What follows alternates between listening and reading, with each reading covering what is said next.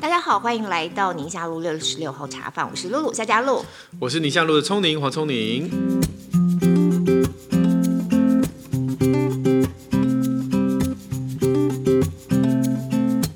寒假结束之后呢，很多家长就在开始考虑下一个学期、下一个阶段。那碰到如果是你的孩子要准备上幼稚园、要准备上国小，嗯的那个、嗯、那个状况的话，你这个时候你就已经在焦虑了。我们两个的老大是都要准备上国中，对，上了国中又是另外一个风貌。嗯、因为刚刚露露是小孩。小学的时候就啊、呃、有转到体制外，但是雅慧你的孩子是国中才转，对，为什么？就是、为什么啊？其实那时候是我自己很想要到一个比较好舒服的环境，因为呃我们一直住在台北的公寓，然后两个小孩都是男生，所以那时候就一直觉得其实压力很大，嗯、因为你必须要一直约束小孩。不要跑，不要跳，嗯、然后你会很怕吵到别人，吵到楼下邻居。然后你会看到，你每次只要带小孩去楼下放风，他们就真的好像鸟被飞出笼子，嗯，所以一直会觉得很舍不得。那那时候也是因为机缘，我在我去宜兰采访，然后看到一些学校，所以那时候我就想要搬去宜兰，嗯，然后那时候其实心里想的是，是也想给我自己一个比较好的环境，嗯、所以不是为了小孩孟母三迁，所以你也想跑跑跳跳，对，我会觉得 呼吸新鲜空气，就让他们可以。自在的跑跳，而且他们可以住在一个可以看得到天空的地方，我会比较开心这样子。Oh. 然后宜兰的每一所国小都没有围墙，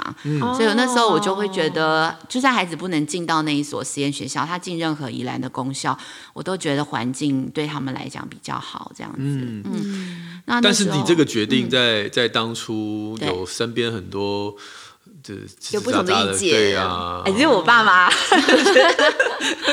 先生倒还好，对对对，有都有共识，先生有共识。那你怎么说服你爸妈？因为我想还有一个重点就是你怎么样去跟其他家长讲这样的一个一个理念。你是前几天要总编辑啊，像我认识你，我知道你看过全世界各地的这种啊基本教育的体制，我。我就会很想知道说，哇，我心目中对教育最了解的未来的这个教育部长，因为他的选择是这样，他的选择是这样，嗯、那一定有某个智慧在里面。我我就会很想知道，我想到有一个 moment，我有一次，我第一次去那个英国的一所华德福学校采访的时候，那是我第一次看到华德福学校，然后我那时候站在校园里头。然后刚刚才看完高中生在那边呃唱歌，对，然后小学生很安静的在那边编织，非常的稳定这样子。然后有人在上戏剧课，有人在上数学课。然后老师那时候就有一个老师就带着我吃完午餐就走到校园的中心，然后对面就是山，后面就是校园，你听得到。读书声、乐声，他就把校园给我看，说：“你看这里这么漂亮，他们看着这个就可以学习了，根本不太需要再学很多。”嗯，然后那时候我站在那，我就真的这样三百六十度转了一圈，我心里就突然想说：“哇，若是我小时候是这样学，我觉得我应该会是一个不一样的人。嗯，我觉得我不一定要当记者，说不定我也是可以成为科学家或是艺术家。嗯”然后那时候就突然有一个这样子的感动，然后我那时候就觉得，哎，其实学习可以有很多种方法，哎，嗯、就是那种发自内心，你会觉得，嗯，这样好美，我好想，我好想这样子学，然后我好羡慕这里的学生。可是我我想相反，假设是一个台大医科，赶快推更，不是我，假设是一个台大医科毕业的。呃，我们假设是一个骄傲的医生好了，他可能看到这个环境，就是说这些人这样学，一定没有办法像我这么优秀，对，对不对？你懂我意思吗？社会价值不同的人看就会不一样。那那一种那那样的一个一个心态的的父母，他就会担心我的孩子没有竞争力啊。那也没有不对啊，嗯嗯。嗯那就变成我们另外一个选校的考量嘞，对，不对？例如说，我们接下来假设国中阶段，像你刚刚讲的那父母，可能就在考量说，哎对，我我小学五年级就要开始为孩子预备接下来要考国中的入学考试了。对，国中压力很大，因为国中一选，其实就会连就会连带到大学，到大学。对啊，现在很多私校就是因为这样子的规划，所以让很多家长就是国小阶段就。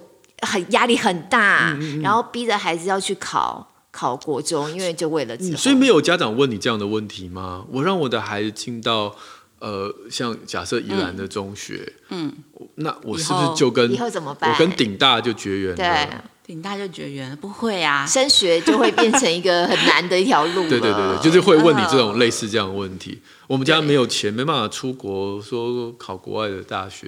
尤其现在一零八课纲之后，不是还有什么学习历程档案？对，然后感觉好像也是要花钱。对。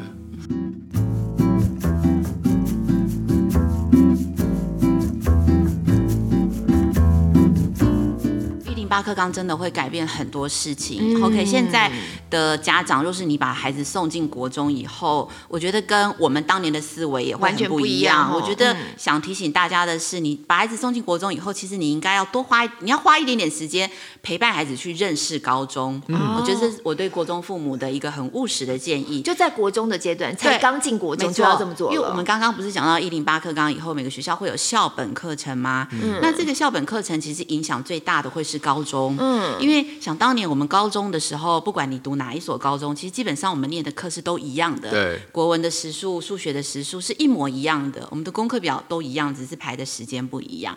可是现在一零八课纲时代的高中，呃，一个高中生毕业的时候，他的三分之一的高中学分以上都是选修课。嗯，这跟我们当年完全不一样，是。所以每一个学校开出的选修课的。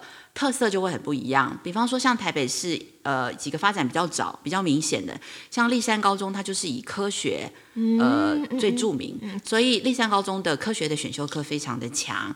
然后像现在，呃，其实这几年也有很多高中，像中仑高中啊，好几所高中，他们在发展这个。呃，双语的这种联、嗯、呃，就是双联学位，他们跟很多国外的纽西兰啊，IBV 是不是那有有 IB 的，也有、哦、也有不是的。然后他们跟国外的纽西兰、加拿大的学校签了很多的合作。嗯、你甚至进了这个高中以后，你就可以直接拿到两个学校的学位。嗯、OK，好，我要讲的是说，这些发展都已经开始了。所以当你的孩子在国中的时候，他要选高中，他不一定要照我们传统的分数。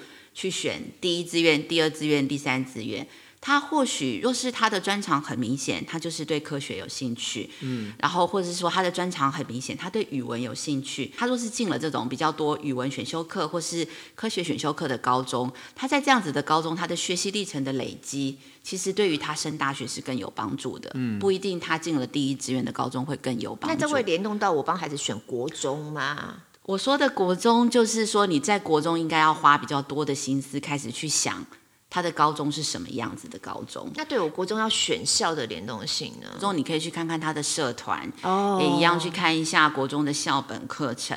那可是国中现在在这个改变当中是比较慢一点的。那国小的话，是因为其实在九年课刚开放以后，其实国小的课程就很活泼。嗯，那基本上现在国中其实在整个这个。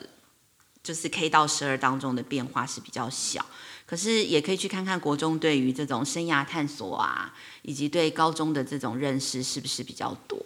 我的意思是说，你未来国中要选高中的时候，你不一定要选一个第一志愿最高分的高中，你可能要选一个最适合你的高中，就不是北一建中思维了。哦，不好意思这样讲。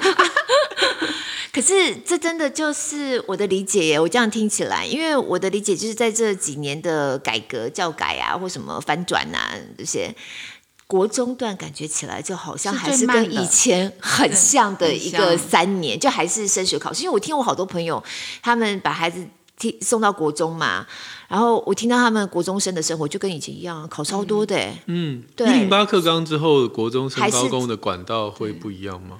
呃。国中升高中管道比较没有大的不一样，可是当然它的这个会考的形式会越来越这个大家听到的这个素养导向，就是题目会很长，然后比较重视基本能力。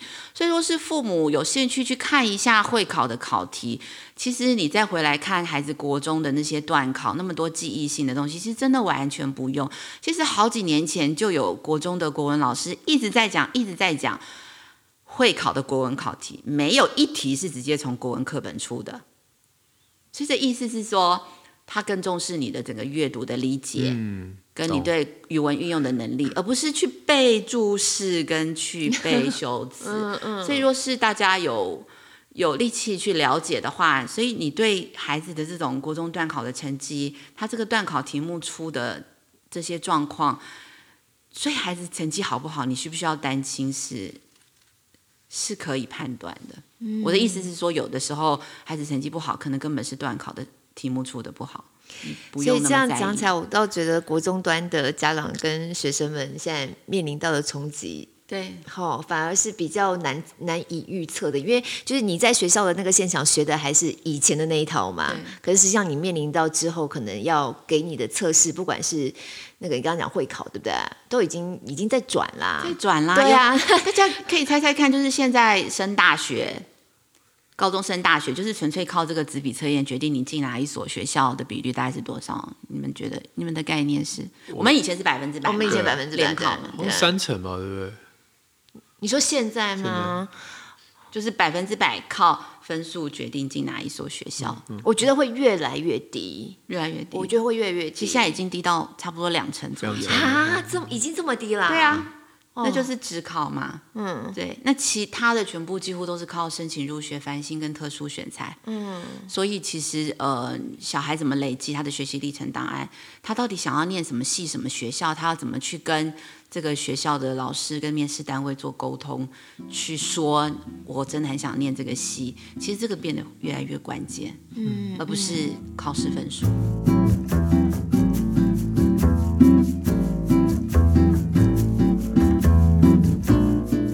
我大概可以理解了，就是国中三年的这一段时期，其实我们更重要的是要看出我们的孩子在哪一个部分有这种呃热情跟崭露头角的可能，对，对不对？对，变成其实这三年读什么学校不是那么重要，只要希望老师不要太古板。对，学校的环境能不能够让孩子，对对对对对，让孩子在这方面能够在这三年有更明确的发展，嗯，应该是这个考量点吼。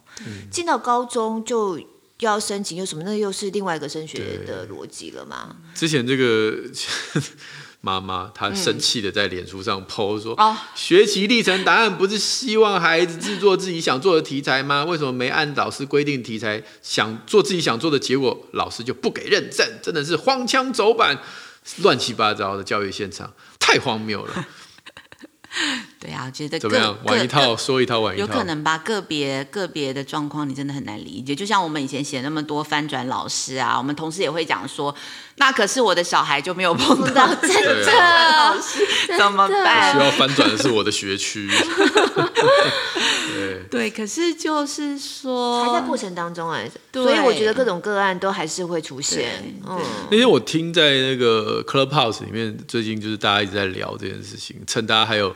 呃，热情热潮的时候，几个大咖都在 Clubhouse 这边，大家开房间，我就觉得有一点抓。虽然我的孩子离高中还还有大概三年的四年的时间，但是我觉得他讲的非常好，就是说学习历程档案重点是在“历程”两个字，哎，就是不是学习成果，不是成果，对，就算是你今天。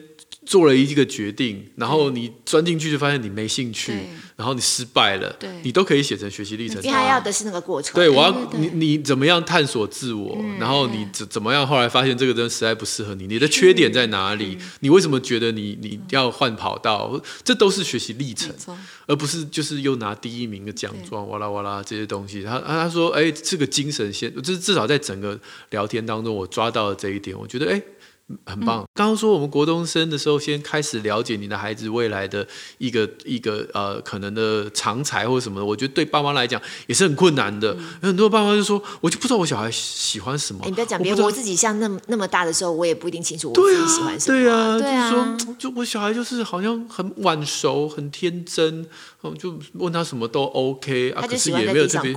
对，那那怎么办啊？没有怎么办啊？你就就反正你就做。嗯、哦，那既然你孩子。暂时还选不了，你就你可以先稍微在你的呃亲朋好友的一个推波助澜下，你让他选嘛，选了以后他可能就有一段努力的过程，然后最后喜欢或不喜欢，这都是学习历程，对，而不是说我们今天一个孩子十五岁十呃十八岁就一定要定江山，你以后就是医生，就是老师，嗯、就是记者，嗯，这压力太大了。我我觉得其实。我们刚刚从从幼儿园一直讲讲到那个，我觉得蛮关键。其实刚刚都提到了嘛，就是要让他自己有学习的动机。对。那你为什么有学习的动机？其实是你有感觉。嗯。你对你对周遭是有感觉的。你的生命不是一直被安排的。嗯。你有一些自己主动的空间，呃，去反思，就是到底我喜欢这个吗？我不喜欢这个吗？为什么这样子？我觉得这个东西是一个非常非常关键的，因为它真的会跟着你一辈子。嗯，就是你你学校毕业了以后，你要去找工作，我到底要找什么样的工作？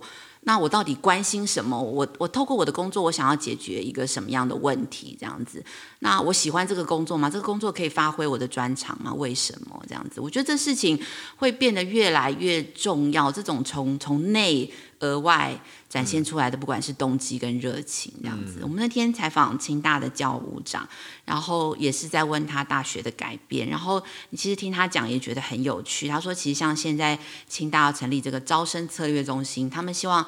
清大的招生策略中中心会转型，变得很像企业的人资中心。哇，对，那企业的人资中心就是要找到最适合的人才嘛。嗯，他绝对不会说你考国文，呃，国文九十分你就进来当主播，嗯，嗯，不是吧？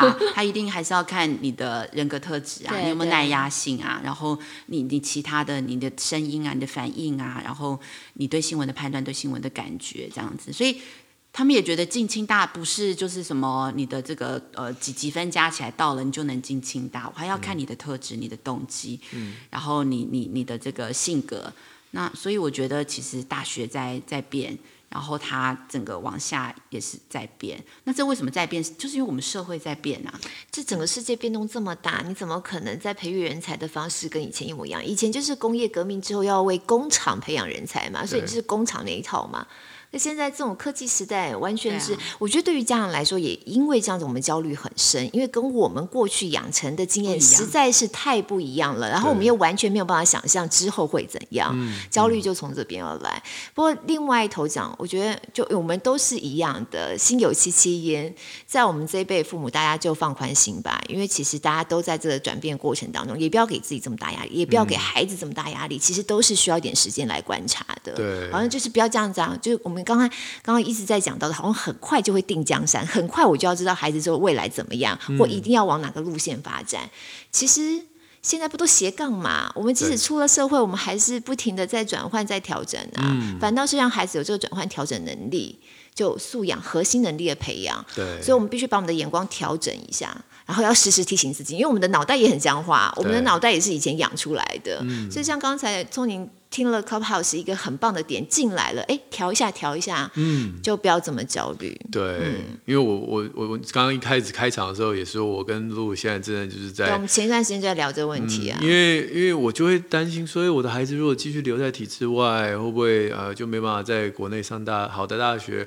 如果他留在体制外，那这个学校的特色会不会剥夺了他接触到？他真正人生当中有兴趣的事情然后，因为每个学校资源不同嘛，然后会不会这样，会不会那样，会不会那样，那么那样想想东想西想东想西。后来我觉得，我跟我太太的共识就是，只要他现在在自己的学习上面，就是在学校里面，他是开心的，还有学习热情，还有学习热情的。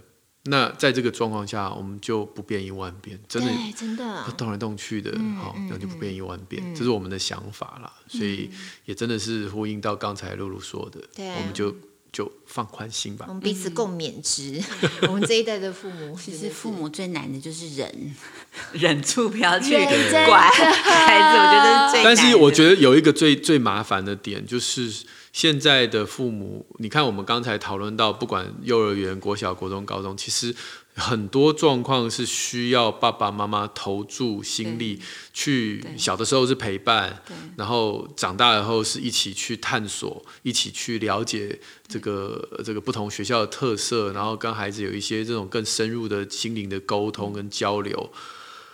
现在最大最大的问题是。父母没有时间，就是就这么简单啊！就是你看，从刚才讲幼儿园，我们现在的双薪社会，没有一个人不工作的自由，就是很难很难有个家庭可以就是是哎，爸爸不工作在家陪小孩，或者妈妈不工作在家陪小孩，做个 part time 的工作，就是很自由的工作时间的很少。那这个是一个整个社会把时间挤压到最后的成果。而而而间接我们的苦果就是副作用就在这儿，就是我们对于孩子的整个教育只剩下焦虑跟惊慌，却没有办法有时间静下来，好好去消化、跟理解、跟陪伴孩子的成长。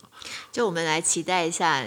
进入到这个二零二一年之后啊，这些新科技有没有办法真的大幅的缩短大家的工时？不然真的 对啊，所以为什么之前那一集讲少子化的时候，我说其实我对少子化这个议题没有什么意见，啊、我根本不鼓励大家生小孩。这讲起来真的好心酸、哦。就除非你们家能够空出一个人是 part time 工作，然后是完全时间上是很自由，嗯、不然对孩子来讲，你看刚刚这十二年下来，你能挤出多少时间跟他好好的？在学习上面讨论，然后一起开心的发想，开心的学习，很难呢。那就等着等未来了。我我有我有这个感触，其实也是从我的自己的工作上。你看，我们把医生逼成这样。逼成我们的医生的工时是这么的紧迫的时候，嗯、你很难跟医生好好聊天啊。嗯，医生就治你的病而已，嗯、对于你那些生活上的一些、呃、因为疾病当中所造成的一些、嗯、一些不便啊，或心灵上的损伤，医生没有空，他就将专业转给别人，就跟我们教育现场是一模一样。爸爸妈妈没有空，所以就外包，嗯、最好就找个好的学校塞进去，我什么事都不用想。嗯。可是就不是这样，不可能，这真的是结构上非常核心的问题。你把一个人的时间塞满，就会这个结果。然后我们这个社会还啊，我今天特别愤世嫉俗。对然后我们这个社会又特别的喜欢盯人家闲下来时间。哦，你领我这个薪水，你怎么可以这样子无所事事呀？无所事事。哦，我交这么多学费，哦，我的小孩竟然这堂课没有老师在，怎么能够让他放空？放空。哎，其实放空对孩子很重要，哎，就是我们就是社会就是这样。嗯，真的真的。其实根本，你为什么一定要把一个人的时间逼成这样呢？像像我这种过动症的人，我把我自己时间逼成这样，是我自己造成的结果嘛？所以我自己喜欢记很多事情，那我，我 OK。可是不，我不能用我的这样生活形态去要求我的学生啊，说你看。哎，老师每天把时间排这么满，你们跟我学学好不好？不是这样的，好难哦。从选校聊到这里，真的就是嗯，暂时没有解答，让大家能够，但大家可以想一想啦，可以想一想，对。好，愤世嫉俗结束。好，那那我，我们赶快来回应一下我们听众这段时间给我们的一些留言好了。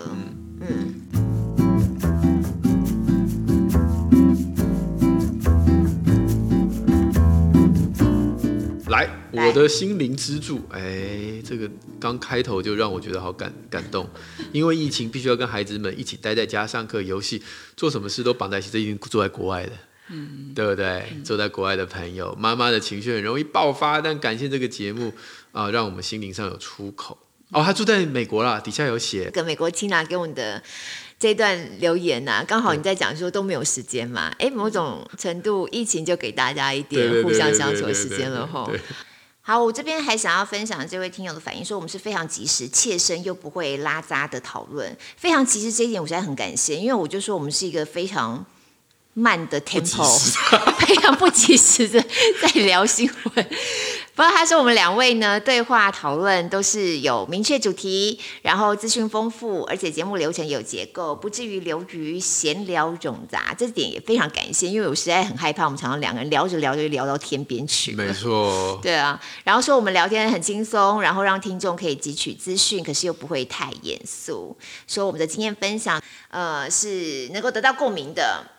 那哎，我我很希望我们今天选校分享也给大家有共鸣的感觉，希望大家不要这么焦虑。对，这个听友的回应我很喜欢，他有去 Google 黄医师爱的小手打一岁儿，哎，他说，淘气啊，他说还好你有在节目澄清，不然每次看到这个文章都觉得啊，黄松你很虚伪耶，明明家里就有爱的小手。好啦好啦，有有澄清到也好。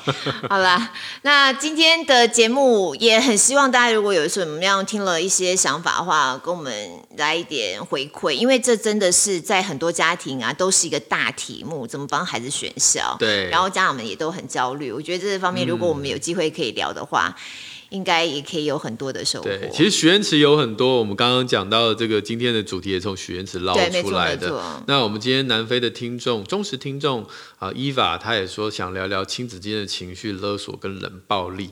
我们要不要这一次的这个彩蛋，我们就来聊这个当开头啦。哦，彩蛋好不好？我们有什么彩蛋？就是大家今天是星期三，对不对？对，大家今天听到的时候，星期三，三号，这集播出三月三号星期三。对，三月三号星期三的晚上八点半，我们对对对，我们会约在 Clubhouse 上面开一个听友会，跟风了，跟风。首场宁夏路六十六号茶房 Clubhouse 听友会来了。哎，聪玲，你已经开过房间了，对对？我开过啦，讲疫情啊，哦，然后有主持过。对对，雅慧，你有 Clubhouse 账号吗？好了，马上就要去。哎，礼拜三上线。现在有点麻烦，就是有 iPhone 的可以用，这倒是有点讨厌。对，不过其实用 iPad 也可以听。哦，对对对，如果你有 iPad，但你还是得要个 i 什么？就有个 i 什么？iWatch。拿着手表哦，没有了，iWatch 没有，所以呢，就是我呃，我们在这个 Clubhouse 里面，我觉得比较有趣的是，我们可以对话，对，就是说我们可以跟你直接聊聊天。那期待被点名的茶友，可以在许愿池底下留下你 Clubhouse 账号啊。如果你想要被我们点到的话，宠幸的话，就可以烂名，就可以让我们比较容易。找到了，对对对对对对对，你就把你科号账号跟你想要留的话题在许愿池里面跟我们讲。那我们小编会整理出来，当天我们就。按图索骥找到你，哎，很难的，那账号很多，这样捞得到吗？我们尽量了，我们尽量了，尽量了。哎，我跟你讲，说不定到时候没有人知道我们有开这房间，或是大家反应非常的冷静，只有我们两个人，只有我们两个人有没有？然后好不容易上来，哦，我们有一个听友就是雅慧，哎，我今天第一天上线，怎么用啊？这个天哪，好伤心！我一这样想，我现在觉得有点压力，我现在不晓得那天晚上到底会什么状况。赶快揪亲朋好友一起来。对，就是今天大家听到这一集最新上架的三月三号，好不好？晚上八点半，那我们。哎，我们现在定的名字就会叫做宁夏路听友会，是不是？好，我们的那个对，那也跟大家先说明一下，我们这一集的节目，呃，Clubhouse 的的这个聊天内容，我们会同步还是会录下来。对对，有机会的话，我们也可能会在如果聊得好的话，对，如果聊得好的话，我们会在 Podcast 直接把它放上来。如果聊得好，就很冷很干，然后我们就算了，就当这件事情没发生过。好，我们就随随便聊了哈。刚才讲到这个亲子这个冷暴力什么，我们也可以聊，也可以聊挑战一下当天，因为我不晓得三月三号会发生什么事，搞不好当天有一个很劲爆的新闻，我们也可以顺便晚上聊一下。然后聊，如果大家有兴趣，也可以。大家，我们聊聊这个这半年来做 podcast 的心得。对对对，好，好，那节目进进行到这边，我们想要问一下雅慧姐，你有没有想要推荐给我们朋友们呃，关于选校啊一些比较实用的资讯？嗯，我我想推荐我们呃，其实今天才刚刚上市的三月号的杂志，三月号的杂志的封面故事叫做《共好世代》，我们选了二十个二十岁以下的。呃，从小学生一直到高中生，然后是台湾的小孩哦，嗯、然后他们其实都做了很多改变世界的大事。哦、像大家知不知道，我们现在，比方说我们去 Seven 啊、麦当劳，我们不是都不能用吸管吗？对。这当初其实是一个高一的小女生，她在一堂公民课上。写了一个学习单，他把他的学习单上传到这个政策平台，后来就是获得超过五千个人的联署，后来就促进了这个政策。然后还有好多小学生，他们不管是他可以露出名字吗？可以啊。然后这二十个里头，不会被那个吸吸管业者 其实就是蛮有趣的。他后来因为这个提案以后，他就直接跟很多吸管业者还有免洗餐具业者面对面去沟通，他才发现原来每个人都有。这样很不同的立场，他现在念大二了，所以这件事情对他的改变也很大。那我觉得这二十个故事都是，呃，有的小学生，比方说他去偏乡读书给小朋友听，或者是说，呃，他们呃做，他还有一个高中生自己做了一个一零八的学习历程档案的平台给高中生看，这样子。Oh, wow. 那呃，我们想要做这个议题，其实也是因为一零八课纲的这个主要目标，希望培养的是叫做自动好的学生，自发互动跟共好。哎，我觉得每个家长衷心的期待。对，因为我觉得呃，这一代我们在养小孩，跟我们以前的典范有点不太一样哦。以前我们爸妈可能觉得我们自己好就好了，自己读一个好学校，找一个好工作，有一个竞争力，就是人生就会幸福。可是我觉得我们这一代。呃，我们在养小孩的时候，我们对他的期望更高，我们期待他们也可以促进社会的更好，因为他们其实更富裕了，而且他们运用科技的能力跟国际连接都比我们那时候来的容易太多。所以这一期杂志，我们就很希望介绍这一群共好世代。然后其实我们觉得蛮感动，因为这期的封面啊，我们那时候把他们所有的小孩通通找来，而且他们也几乎都来了。我们拍了一个很漂亮的封面。那那天在拍封面的时候，穿白色 T 恤牛仔裤。对，我们的同事啊，摄影记者跟美术，他们都说好感动哦，因为他们觉得在现场，他们觉得台湾未来好有希望。我们就是要看到这种，因为这群小孩他们就是很外向，很有行动力，而且他们心里都在想说，嗯、我们可以一起做什么事，让台湾变得更好。嗯、然后他们在现场，他们都不认识，可是就很自然的会互动。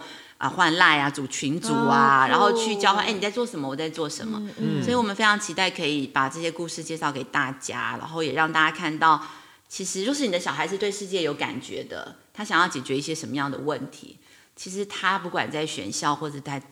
自己的生涯的选择上，我觉得应该都会很有方向感这样子。嗯嗯嗯。那今天如果听了我们的节目特别有感动的朋友，我想应该会是家长啦。那亲子天下 Podcast 好像有，哦、对我也有 Podcast，就是在三月二号会第一次上线，总编辑会客室。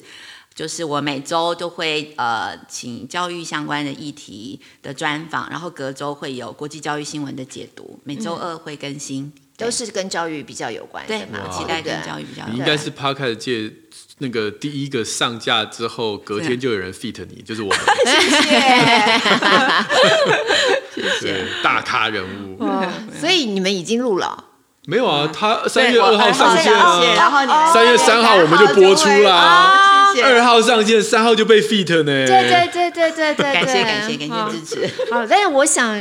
如果今天听我们这期节目特别有感的朋友们，真的对于教育的议题，大概就会是他们最主要关切的话题了吧？谢谢。所以大家都可以用这样的方式，多多的让自己哎脑袋转换一下。因为我们刚才讲到，很多家长在考量孩子的选校的时候，其实是我们家长需要脑袋转一下。没错。那我今天想要特别推荐的就是我自己的这本书了。上次有带到，可是我最近今天就是正式自自荐这样子，毛遂自荐，共学共好，夏加路的亲师协力教养主张。那这本书呢，其实专门就是在讲我刚刚提到安心共学团。嗯，所以如果说家长们真的是对于孩子接下来进到国小阶段，可能现在还在幼儿园，那有在思考说，我又想要让他在一般的公校，那我又觉得说课后需要安排的话，有没有其他可能？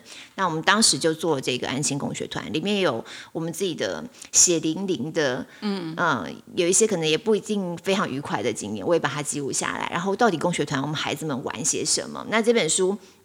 我自己觉得比较特别的是，它是我跟我们共学老师一起共笔写的，就是有一个是老师的角度，然后一个是家长的角度。那这当中也当然有提供一些比较实用的 know how，这样子就是你要怎么做。如果你今天想要做一个学团的话，所以在这边就也还蛮推荐大家，如果对于安心共学这个模式有兴趣的话，这本书我是希望能够给大家一些帮助。而且我们现在那个有做一个活动，就我自己有签了五本。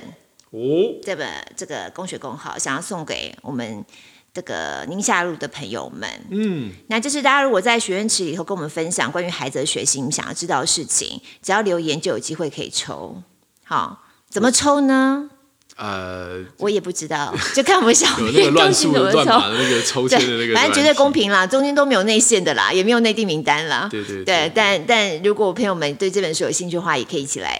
参加我们这个赠书活动，那钟宁，你有没有特别还想要推荐给大家的其他补充？有，我刚刚在录的时候，我就想我要推荐这本书哈，因为我们呃今天虽然乐乐等讲了有关不同时时间点，就是小孩不同年龄的选校的一些内容，但是我想总归来讲，学龄前跟小学是陪伴，那中国中高中其实基本上就是这一本我要跟大家推荐的书，就是迈向目的之路，帮助孩子发现生命的召唤，这是史丹佛大学，这是亲子天下的书了。已经出了蛮久了哈，这个 William Damon 他其实英文你就知道，Helping our children find their calling in life，help，嗯，help，帮忙而已，不是不是说不是说帮你的孩子制定他未来的路，而是帮助他找到他未来这个人生的方向。那这边在亲子天下有对这本书做一些简介啦，那我就稍微简单念一下，说三大原则，三个基本原则，第一个，父母不可以过度掌握或主见太强，嗯。嗯像我就以前就觉得说，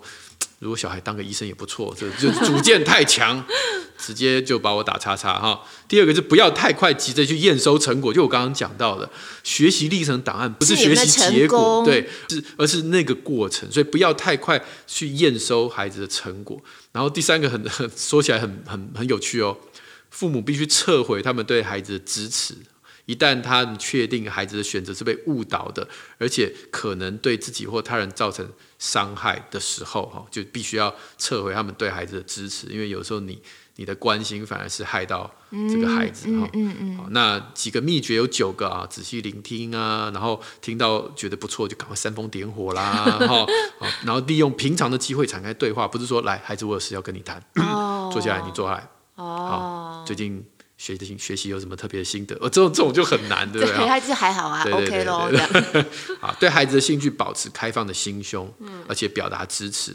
那传递这个这个爸妈可以做的是这一点，传递你自己对人生目的的想法，还有你从工作中获得的意义，不是把你的工作套在孩子头上，而是传承你自己对你对你自己人生很满意。